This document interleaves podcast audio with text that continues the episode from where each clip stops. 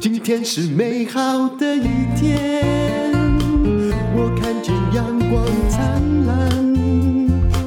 今天是快乐的一天，早上起床充满希望。欢迎收听人生实用商学院。院长好，各位人生实用商学院的同学们，大家好，我是林峰丕。那我们今天要来聊一个，这个是大陆非常知名的一个连锁咖啡，就是瑞幸咖啡，闹了很大的事件。嗯、就是说，你简单的了解，它曾经是中国巴菲克好了。那星巴克不是巴啊，对我在讲什么？中国星巴克，它是为了哈，就是要想要有自己的星巴克的那样的大的咖啡连锁，因为现在大陆喝咖啡的人也变多了嘛，是，所以它就是我那个呃，我曾经说过，一年哈就展店展了几千家啦，大概可能每天还开三家，用了非常巨大的人力物力，然后企图在一两年内就在美国纳斯达克上市的一家公司。它是在二零一七年的时候，由大陆的神州优车集团创立的，嗯、然后到了二零一九年的年底呢，就已经有四千五百零七家的门市了。这不知道一天要开几家哎、欸，对，非常可怕。哦、然后当然这个要背后要很大的财力的，当然当然，当然、啊、前面一定是烧钱的啊。嗯、没错，他在二零一九年的五月份呢，就在这个纳斯达克挂牌上市了。嗯，可是呢，他的两年嘛，嗯。呃，对，成立两年以后在纳斯达克上市，嗯、可是他这个纳斯达克上市的时间也只有一年，他在二零二零年的六月二十九就下市。呃、为什么下市？我们就来探讨一下。这个故事我先讲一下，嗯、因为我记得我，原来不是在 Podcast，、嗯、我曾经在广播中讲过一整集的瑞幸咖啡，因为那个时候太有名。也就是在这个二零二零年的一月三十一号，嗯、就是啊、呃，我们的 COVID nineteen 还。不算很严重的时候，刚开始，刚开始。有一个专门的哦，请注意，它叫做做空的机构，嗯，就是专门在很像那个大卖空一样，专门告诉你说，我给各位来讲，现在债券系啊啊，那他会倒了哈，而且他们很认真哦，他们派出的好多人，上千人去观察门市的那个财报跟他们实际售货量的关系，这个做的已经到滴水不漏的地步，他发布了。一篇来自匿名人士，但其实都是专家啦。对瑞幸咖啡长达八十九页的报告，嗯、我还真的把那八十九页看完了。真的假的？真的真的，因为那时候我还在这个呃，就是就是很对我那时候，因为我知道。文学院毕业的对数据是吗？对对数据是不在行，但是不可以。商学院一律要讲数据，不能说哎，好像比较多哦，好像他经济不好。什么叫好像？商学院老师一定打你两巴掌。没有好像，那个数字拿出来哈，不要在那里就是拍自己脑袋就好像啊，就是好像是那个三姑六婆讲的哈，不是商学院学生讲的。他是说哦，因为他们真的去做检查，这哪里是匿名人士？他。派人在门口站岗，算你卖多少咖啡，然后再去看你的财报，好，到底报了多少？结果发现每一个店平均哦，就占了很多家店，每日的商品数量夸大了六十九跟八十八。对，他在二零一九年的第三季跟第四季啦，这两季都夸大了。你知道这夸大百分之六十九是什么意思呢？嗯，就是说我如果只有卖出这个。呃，没有。假设你如果卖，你说你卖出一百杯，对不对？其实你只有卖三十一杯啊。嗯，应该不是这个样子。对，也可以啊，可以这么解释啊。嗯，呃，就他这个夸大了八十八趴，三六十九趴，很可能就是说你卖一杯，结果你告诉我是一点六九杯。嗯，啊，是这个意思。嗯嗯嗯。但呃，好，无论如何，它就是很夸大。是是。所以呢，啊，这个。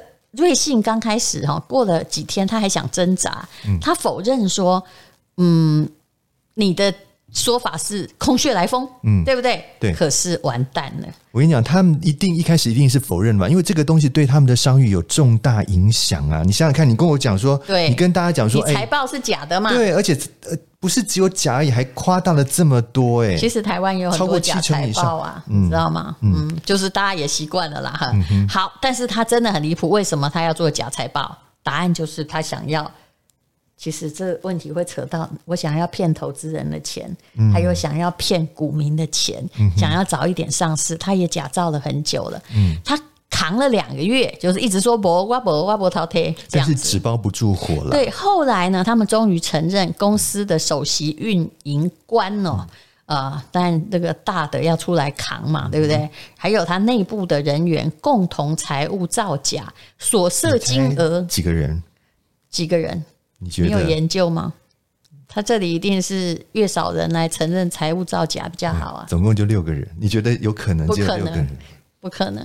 嗯、呃，这是很。对，嗯，当然主要的人造假，下面的人就只好。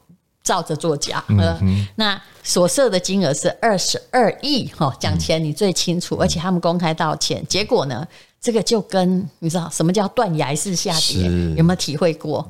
就是如果你去投瑞幸咖啡的话，哈，从那个。财报开始就已经很空头了，嗯、就是一直都在往下走了。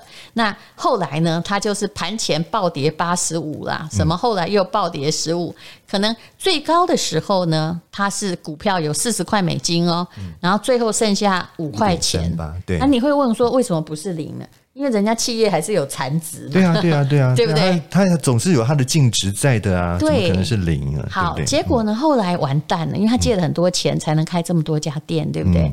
所以这个什么瑞士银行啊、香港银分行啊，还有巴克莱啊、高盛啊，就发出了那个叫什么“雨天收伞”嘛，强制性的提前还款。然后，哎，美国投资人，哎，因为。我这样断崖式下跌，你就是做假财报，你要负责啊！而且美国就是要做告死你，嗯、你被别人告不会死，被美国人告你一定会赔死。嗯、结果好，我们今天为什么在讲瑞幸咖啡？不是在落井下石，而是呢，它很奇妙的是，它后来最近竟然又出现说，我终于有盈余了哦。过了一年多之后，你知道我们现在很害怕的是说啊，这盖是今天还是 gay？这就是狼来了的故事。就是说，其实应该这样讲，就是说，他其实因为他的店还是在继续正常的营运当中嘛。虽然说他已经被迫下市，有没有？刚刚我们讲说，因为纳斯达克也对他发布了这个退市的通知，所以他已经下市了。但是他的公司还在营运当中。那这个已经出现财务危财务危机，或者说他的经营出现危机的公司，他还是想要怎么样活下去呀？他还想要努力的把这个公司继续能够让它生存下去，所以他就必须要采取一些自救的手段嘛。是，要不然他怎么样能够能够起死回生？那总不能说，哎，这个已经都投资下去的钱，攒了这个四千五百多家店，要让他就这样子毁于一旦，不可能。好，那到底怎么样起死回生？嗯、我就算他最近，我认为现在不敢再造假了，说什么转亏为盈。嗯、虽然我也不会相信说，呃，完全是一个确实的数据，因为我认为财报还是有很多地方可以稍微调整一下哦。是是可是，合法调整啊。嗯、可是。虽然你听人生实用商学院，也许你只想理财，但要对商业社会有一些了解哈。我们来看一下他到底要怎么样自救。你知道，第一个，第一个，那就是他要改组董事会的成员，来把及时的那个就是当。刚开始发生事情的时候的那些涉案的人员，把他赶快做一个紧急的切割。答案是有六个人扛起来嘛？对，其实这个你想就知道，我们是 都那六个人绝对不止六个人，但是他必须要有出来。公司六百人都有涉案吗？每一次不发生什么事，也都是一个部长辞职？难道那个总统说拍谁这个话本来是我下命令的吗？对。但是比较好笑的是什么呢？他这个是由公司的董事会啊。特呃，成立一个特别委员会来做调查。那你要知道哦，刚刚我们讲他涉案的人，其实里面就是一个董事嘛。嗯，你不觉得这就是球员兼裁裁判吗？对，你你们自己那一群人，其实都是公司的董事，可能都是公司的大股东啊。不然，然后你自己组成一个，是一个公司，自己组成自己的人组成一个那个调查会委员会来调查。不不不，你用国家来想就知道，你国家里面内部出事也一定都是你自己调查。嗯。可是我觉得这样子的话，多少会落落人口实，就是说，你们就自己在做自己这个什么监督的事情。我觉得这是商业法令的问题。嗯嗯，就是你你就是还是要有人先来当这个接盘呐，把这个重组公司的架构，这是一定的啦。就是说只要你出问题，你公司还没死啊，不能就这样死嘛。对，所以我的意思就是说，大家其实也不希望你你把这个所谓的他们的应云长哈，这个董事把他拉下来了。那其实你觉得他的影响力就不 就不见了吗？他一定还是这个公司的大股东，他只是不挂名而已。没有，他他也很可能其他的地方也必须要切的股份什么，也可能要切干净了。是，那因为他可能也还是真正的主要，就是说。哎，这个跟那个国家的事情不一样，他其实是最大的那个人已经再见了。嗯哼，不像现在，现在很多国家就是部长下来辞职嘛，嗯、先扛掉嘛，嗯、对不对？嗯、没有，他这已经是改掉最上面那个，这已经算是很大的变革。是、嗯，不过终于他也不是一个家族企业了。我说有的家族企业，他就算是上市公司，有没有？啊、你也不可能干掉大家长。但他这个不是，嗯，嗯反正就是后来就换了一个人来做这个。你要是搞的要搞倒哈，搞倒的很。大的话，其实大家其实并不希望你倒哎，虽然你名誉这么不好，因为如果你真的倒了，你欠债你永远还不起，那些银行反而要帮你。你知道谁运用这招运用的最好？答案是唐纳川普，他好几次要倒，但是他好会说服。他就说：“来来来，哈，我是川普。假设你是银行，嗯、你就跟他说，你现在是要收我银根，是不是？不对，不对，你让我倒的时候，我当时欠你的十亿，我都没办法还你。你现在在我困难的时候，你应该借钱给我啊！我保证会把十亿给你。你看。”川普每次都用这招，所以他也很有说服力啊！哦，啊，然后他就赶快跟他们就赶快跟这个内部的员工做信心喊话嘛，对，等于说安内啦，啊，稳稳定内部的军心啊，就是说我们这公司绝对呢会继续合法的经营下去，你们就不要这么的紧张，这样子哈，让这个所有的员工都能够安心嘛。然后第二，第二个就是履行重组。支持协议来取得债权人的信任，这个有点硬，但是我解释一下他们做了什么。嗯、你知道美国证券交易委员会超厉害的哈，就就跟瑞幸咖啡用一点八亿美元罚罚罚款达成和解。他你我们脑袋里有时候只会有一种观念说，这个正当不正当，正义不正义，你有没有罪？嗯、没有。你也没有发现吗？美国很多事情都可以用钱解决。嗯，有钱你就没有罪，这就是商业的社会。不过这个只限于所谓的美国证券交易委员会哦。那你要想想看，它其实还有广大的投资人的诉讼要面对哦。所以呢，这个时候瑞幸咖啡它赶快向。注册所在地，也就是开曼群岛的法院，提交了一份。我认为开曼群岛的法院大概只管这些事情，就很很每天都是焦头烂额，因为案件一定很多的啦。哈。不是，因为大家都去他们那里成立公司啊，啊啊啊大家都在开曼，我也可以去成立一个啊。是，就提交了这个债务重整重组的报告。他为什么要这个提交这份报告的主要原因，就是因为我还有救。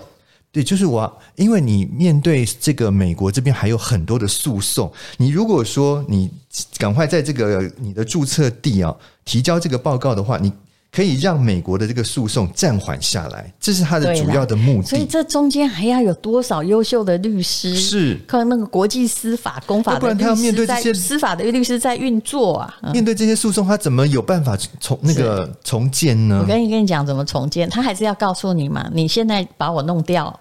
对谁都没利益。其实我跟你讲，人为什么死猪已经不怕开水烫，就是这样啊。就你现在让我死，你们谁都完蛋了。那他还告诉你说，其实呢，好，虽然我财务报表。是做假的，嗯、可是我的净收入呢？是哈，还是有双位数成长。他提出他的这个营运的数字，废话。你做奶茶店刚开跟后来没有开，每一个月要有一些成长，一定有双位数成长啊。但是双位数成长还没办法应付我的亏损呐。对但是这个是。嗯二零二零年法律手段啊，对对对，八月份的时候，他才首次的实现了他所谓的盈亏门店层面的盈亏平衡。哦，但是不是每一家哦，不是，也就是说，我有一百家店，有六十家其实是正的，就是付完。A、B、C、D 那些成本啊，人事的费用，我还有赚钱。那换句话说，就是还有百分之四十是在亏损的啊，对不对？而且我跟你讲，赚的可能赚两毛，亏的那家亏一百万。其实这中间有很多吊诡。对，美美嘎嘎，其实真的是。可是你必须说他做的不错，他一切都合法来，有没有？然后后面还有一些大家比较不能了解的问题，比如说他有债券啊什么，就是他先用法律手段来让所有的债权人安心。是。结果你知道超酷了，在二零二一年四月，就是今年的四月啊，嗯、竟然哈、哦、还有人愿意投他哎、欸，听听你听听，这个瑞信受到资本青睐，获得融资额二点五亿美元，请先不要注意这个数字哦，你知道。嗯他投资呃，这个愿意再拿钱出来的是谁？就是原本他们自己的大股东啊。对，这有什么好稀奇？我想请问一下，他不想让他死嘛？对，我已经花了这么多钱在这个公司上面，我当然这个时候如果要救，也是我从自己的口袋里面再拿钱出来掏。所以有两个两个他的大股东，一个叫做大正资本，一个叫做愉悦资本，就又各投资了二点四亿。你觉得大股东以前会不知道他在做假财报？当然不可能嘛。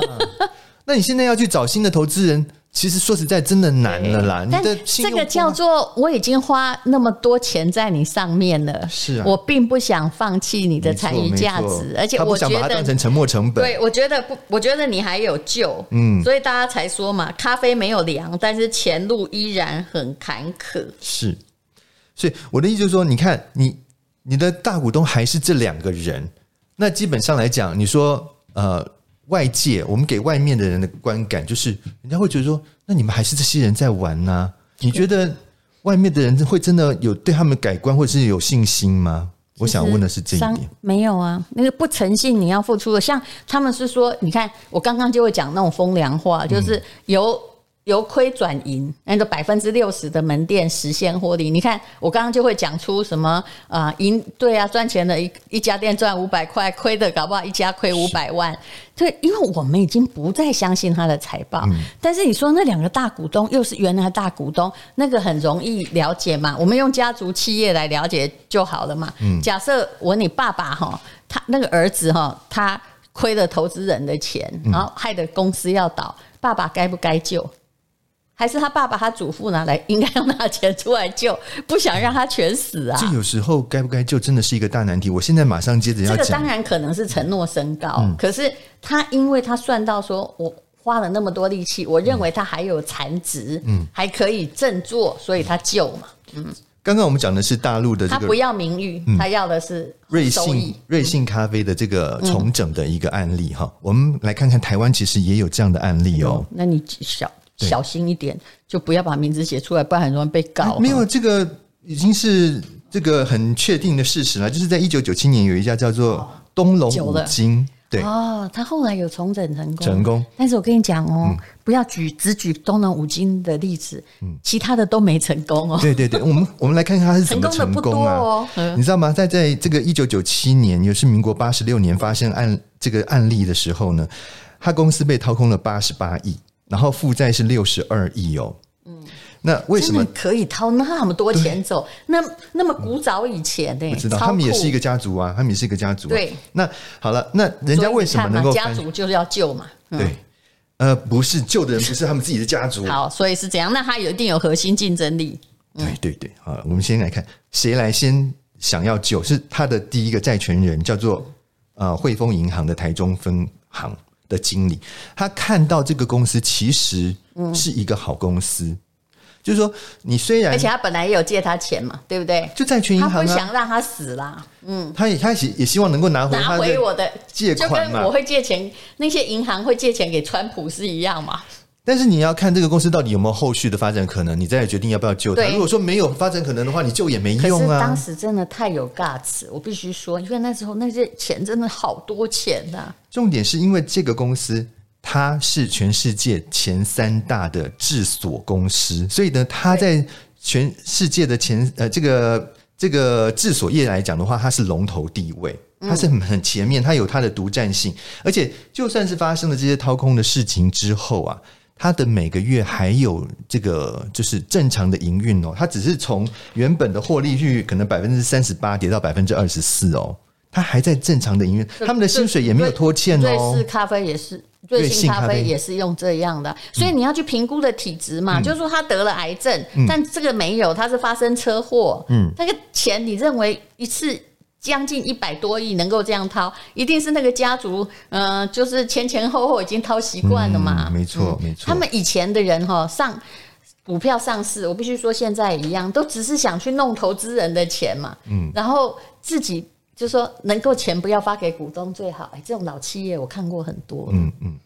然后所以呢，这个我刚刚讲他那个债权这个人啊，他这个汇丰银行的台中分行经理，他就往上呈报，所以他们的那个投资部的董事，嗯、一个叫陈伯仓的人啊，就研究了这个案例，他觉得说，诶，确实啊，这个公司是一个好公司啊，那他就干脆就直接介入了这个公司的经营，经营对，对。但是因为你让他正常经营，大家才能够有救，对。嗯但是你要想，他是一个金融界的人，对，他是一个银行家，他对于这种传统企业，尤其是什么五金，他不懂吗？对，没错。但是其实现在真的做管理也未必要有技术的，但是他还是他还是觉得，你既然我们介入经营的话，我们还是应该要那个、嗯、呃正式，就是说要好好的来经营这个公司。所以呢，他就去找找了谁？找了中钢的董事长，嗯。嗯，来做他的这个董事，然后找了一个这个，那他找对人了啊？对啊，因为找龙头嘛，没错，找了李律律师呃事务所里面的一个合伙人来做他们的法务，嗯，再加上他自己本身的财务，建立可信度，对，就变成一个新的铁三角，嗯，好，然后呢，刚开始他进入这个公司的时候，一定会军心不稳嘛，大家想说啊，这个从外面来的人，然后也不晓得会不会把我们裁员掉，结果他就。他虽然是做了一些人事上面的调整啊，并场或者是把一些已经届退的人，把他就是这个让他们先退，那但是呢，他其实没有变动太多的人事结构，而且他为了要稳定军心，他就跟大家吃大锅饭，嗯、让大家真的觉得说这个人是有心要来经营我们公司，真的了不起。对，所以呢，就是因为这样的方式，他就慢慢的把这个公司啊、呃、重新再稳定下来，而这个时候，他的另外那一些。债权银行，比如说张银啊，一些其他的大银行，看到诶。有一家这个也是一样债权银行进来接手这个公司，也变得比较有信心，嗯、所以也愿意就是说展，就不会大家都来讨债，一定收收银根的话，他就完蛋了。其实他的钱真的很可怜，他的营运是 OK 的，嗯、然后就是钱是被谁？一定是前面那个负责人搬走。对对对，搬那么多亿是怎样？不晓得做了什么投资还是什么鬼东西，反正不晓得啦。嗯、那反正总之，哎，慢慢的大家稳定下来，所有的债权银行没有急着要收收银根，那这个甚至有一些人还愿意再增贷给这个。公司，因为看到他公司是有发展前景的，重要是你其实还是有在赚钱，然后你还有核心的价值。是，所以呢，就在这个五年之后发生了五年之后呢，诶，他们宣布他们重整成功，嗯、而事实上这个公司到目前也都还在正常的营运哦。对呀、啊，对呀、啊，他他算是从他虽然没有没有恢复上市，但是呢，他还是正常营运的一家公司、哦，非常有名的一个例子了。是，但真正成功的也有，但实在是不是很多。嗯、对了，对了，我记得他有恢复上市啊，嗯，好像没有，有有有八七零五，真的吗？对的，嗯，但是现在的股价就是就是无论如何啦，就是其实公司能够起死回生不不容易，然后这些。